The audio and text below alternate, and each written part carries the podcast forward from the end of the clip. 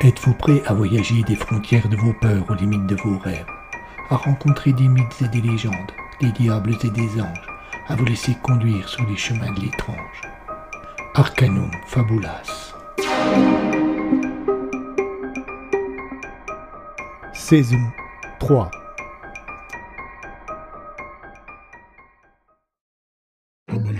Amalricus 2, le chemin des enfers, épisode 19.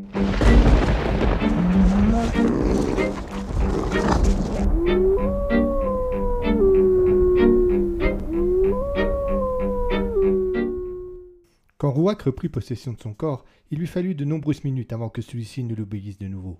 Après plusieurs mois passés dans ce tunnel froid et obscur, sans esprit pour l'habiter, l'enveloppe charnelle du vieux loup était pareille à un cadavre. Les pattes furent d'abord agitées de petits tremblements presque imperceptibles. Ils gagnèrent lentement l'ensemble du corps, qui se trouva bientôt en proie à de violentes convulsions, qui durèrent une dizaine de minutes avant de s'arrêter net. À ce moment seulement, Rouac, redevenu maître de son corps, ouvrit les yeux.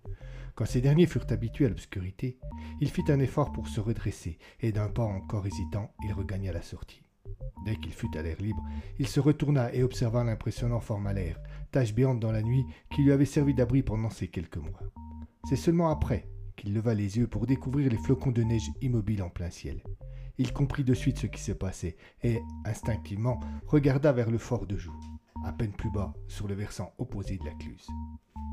Si l'on acceptait le drapeau tendu comme s'il flottait au vent, mais complètement immobile, rien d'anormal n'était visible d'ici. Il savait pourtant pertinemment que, quoi qu'il se passât, c'est vers Joux que tout commencerait. Il hésita un instant. Devait-il rester sur ce poste d'observation privilégié et attendre un signe, ou au contraire se rendre sur l'autre versant au fort de Joux pour être sur place? Il n'eut pas le temps de trouver une réponse à sa question. Un rayon lumineux se dressa d'un seul coup vers le ciel, semblant jaillir du donjon du vieux fort. Cette brusque apparition fut accompagnée d'une retentissante explosion. Les flocons de neige qu'il bouscula au passage glissaient sur le côté sans pour autant reprendre leur cours vers le bas. Le faisceau semblait relier le sol au ciel, mais Rouac savait qu'en fait il reliait le passé et le présent.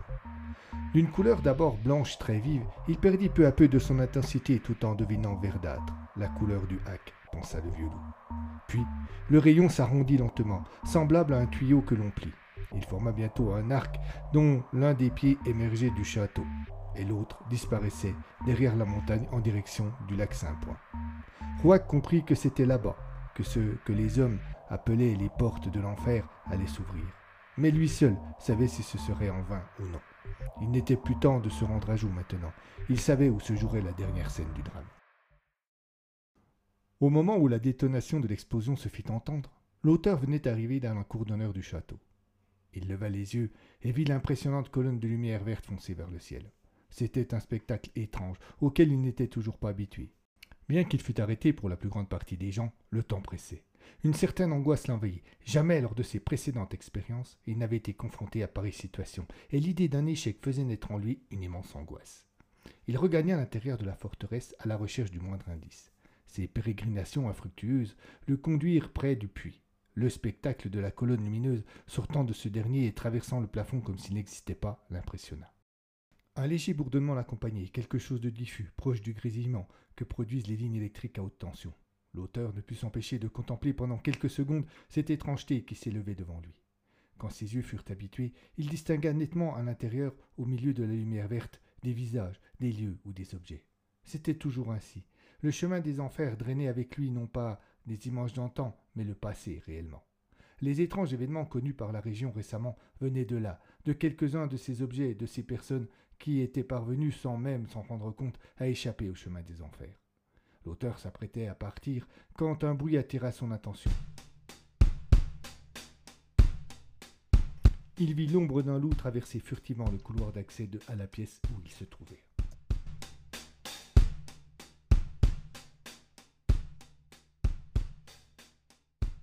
Rouac arriva sur les bords du lac juste au moment où la colonne lumineuse qui l'avait frappé parvenait enfin à traverser sa couche de glace.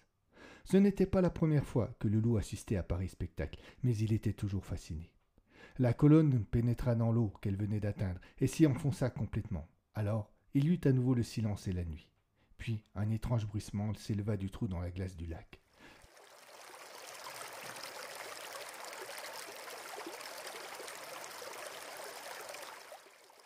L'eau, contrairement à tout le reste, n'était pas immobile, et on la voyait danser lentement. Ce balancement s'accéléra petit à petit, et elle donna bientôt l'impression de bouillonner. Comme si un projecteur éclairait la scène du fond du lac, elle se mit à devenir de plus en plus lumineuse, jetant vers le ciel des rayons verts. Une légère brume opaque s'éleva juste à cet endroit, mais étrangement, elle prit la forme d'un rectangle haut d'une dizaine de mètres et large de cinq, et épais de seulement quelques centimètres. Les portes de l'enfer étaient ouvertes.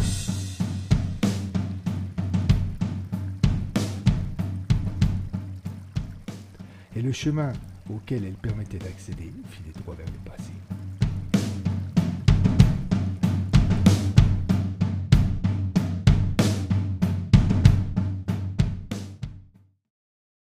L'auteur se précipita à la poursuite de l'animal, mais le loup était habile et il parvint à semer son poursuivant. Ce dernier eut du mal à retenir sa colère en se rendant compte qu'il avait été trompé. Il était parvenu à suivre Nius jusqu'à une petite tour dans laquelle se trouvait un escalier en colimaçon.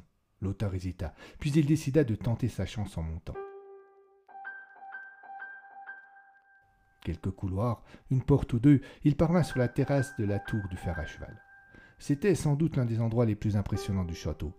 Sur le sommet d'une très large tour en forme de U, une grande terrasse d'où on découvre tous les alentours. Il y régnait un froid glacé à cette hauteur, et une obscurité qui nécessita plusieurs dizaines de secondes d'accoutumance pour qu'il puisse voir quelque chose. Dès lors, l'auteur devina à l'opposé deux ombres, celle du loup qu'il avait poursuivi quelques instants auparavant et celle d'un homme, Amaldricus, qui se tenait debout devant lui, visiblement affaibli mais vivant.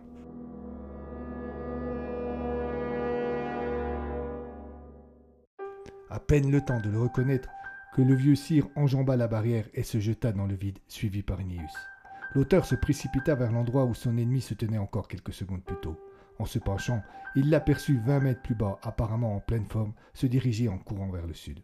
C'est à ce moment qu'il leva les yeux et découvrit que la colonne verdâtre qui s'élançait depuis le fort fonçait en direction du lac, en direction du sud.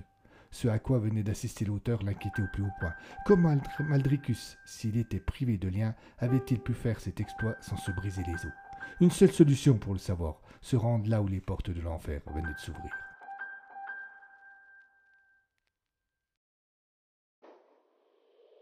Rouac s'était approché des portes. Il semblait tout petit à côté. Il les regardait avec une certaine envie. Quelquefois l'éternité lui semblait longue, et il aurait suffi d'entrer dans ce brouillard pour en finir. C'était la seule manière pour lui d'en finir d'ailleurs. Il fut tiré de cette pensée macabre par une voix qui l'interpella. En se retournant, il découvrit l'auteur. Pourquoi tu fais cela, Rouac? Pourquoi avoir rendu son lien à Maldricus Tu sais que les hommes ne sont pas faits pour vivre éternellement. Tous nos frères ont sombré dans la folie. Le vieux sire, quelle que soit l'affection que tu puisses lui porter, simplement parce qu'il était l'un des premiers, n'a pas échappé à la règle. Et toi demanda Rouac en ayant recours à la pensée. Tu sais très bien que ça n'a rien à voir, répondit l'auteur en ayant recours au même procédé. Je ne suis pas resté conscient pendant tous ces siècles. J'étais dans une léthargie qui n'a pas laissé le temps détruire mon mental. Tu sais aussi que j'ai accepté de payer ce prix terrifiant pour m'assurer que les hommes à qui tu avais fait confiance en étaient dignes, et que j'aspire aussi au repos. Amaldricus était le dernier. Il n'a pas résisté non plus. Alors pourquoi? Pourquoi m'avoir confié cette tâche ingrate et m'empêcher maintenant de la remplir? Qui te dit que j'ai fait cela demanda ironique le loup. Est-il? Il n'eut pas le temps de terminer. Rouac lui fit un signe sans appel de la tête qui invitait l'auteur à se retourner, et ce faisant, il découvrit au loin l'ombre d'Amaldricus qui venait dans cette direction. Mieux vaut nous cacher, fit un peu honteux Rouac. Il n'est pas besoin qu'il nous sache ici. Et les deux amis s'éloignèrent. Amaldricus s'approcha de la porte. Il semblait complètement hypnotisé. Nigus, son loup fidèle compagnon, le suivait à deux pas. Il devait subir la même destinée. Le vieux souir s'immobilisa devant l'impressionnant mur de brume, et ce dernier commença à se déformer lentement. Il perdit déjà de la hauteur, puis de la largeur, et enfin gagna en épaisseur. Ce faisant, il avançait lentement en direction d'Amaldricus, et bientôt il l'enveloppa complètement, lui et le loup, épousant parfaitement la forme des deux êtres. Un petit sifflement qui dura quelques secondes se fit entendre.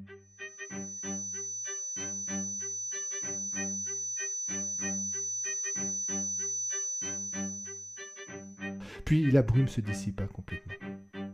Il ne restait plus la moindre trace, ni d'Amaldricus, ni de Nius.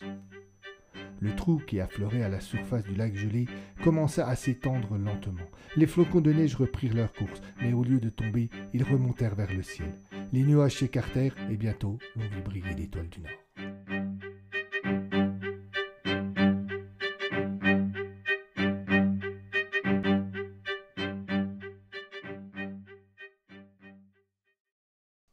Regarda Rouac dubitatif. Mais, que s'est-il passé lui demanda-t-il. Notre frère s'est engagé sur le chemin des enfers.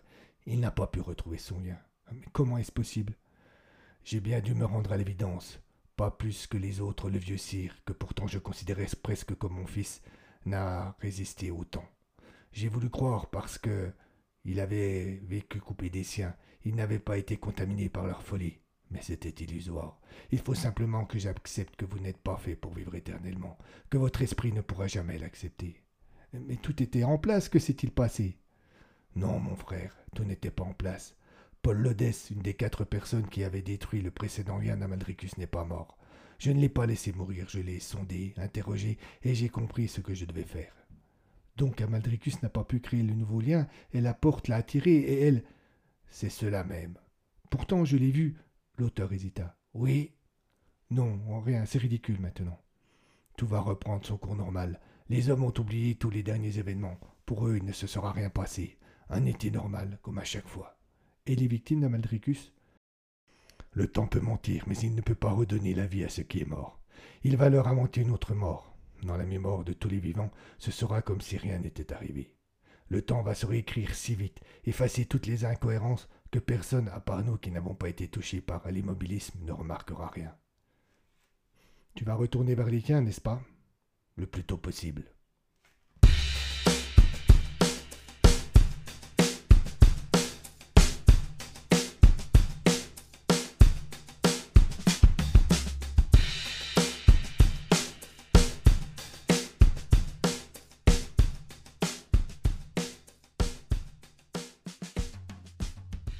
Deux jours s'étaient écoulés. Talois et Emma s'étaient réveillés dans leur appartement respectif, ayant tout oublié de ce qu'ils avaient vécu. L'auteur avait repris le chemin de la forêt, et il n'y avait plus de remake, sa tâche était terminée. Il ne lui restait plus qu'à attendre la mort, en vivant enfin comme un homme simple. Letty avait repris ses droits, et comme l'avait prédit Rouac, personne ne semblait se souvenir qu'il en avait été autrement. Plus de traces des loups, plus de souvenirs des disparitions ni des meurtres. À Besançon, Paul Lodès était sorti de son coma. Il avait encore de nombreux problèmes de mémoire, mais les médecins étaient optimistes. C'était déjà bien de s'en être tiré ainsi après un accident de voiture aussi violent. Pas de doute, le temps savait mentir, et il avait façonné un nouveau passé sans faille en se basant sur le présent. L'auteur, qui avait le privilège de connaître la vérité, en était à la fois émerveillé et terrorisé. Le bois était frais, et assis sur un petit rocher, il songeait à tout cela, l'esprit totalement ailleurs il ne s'aperçut pas que quelque chose approchait.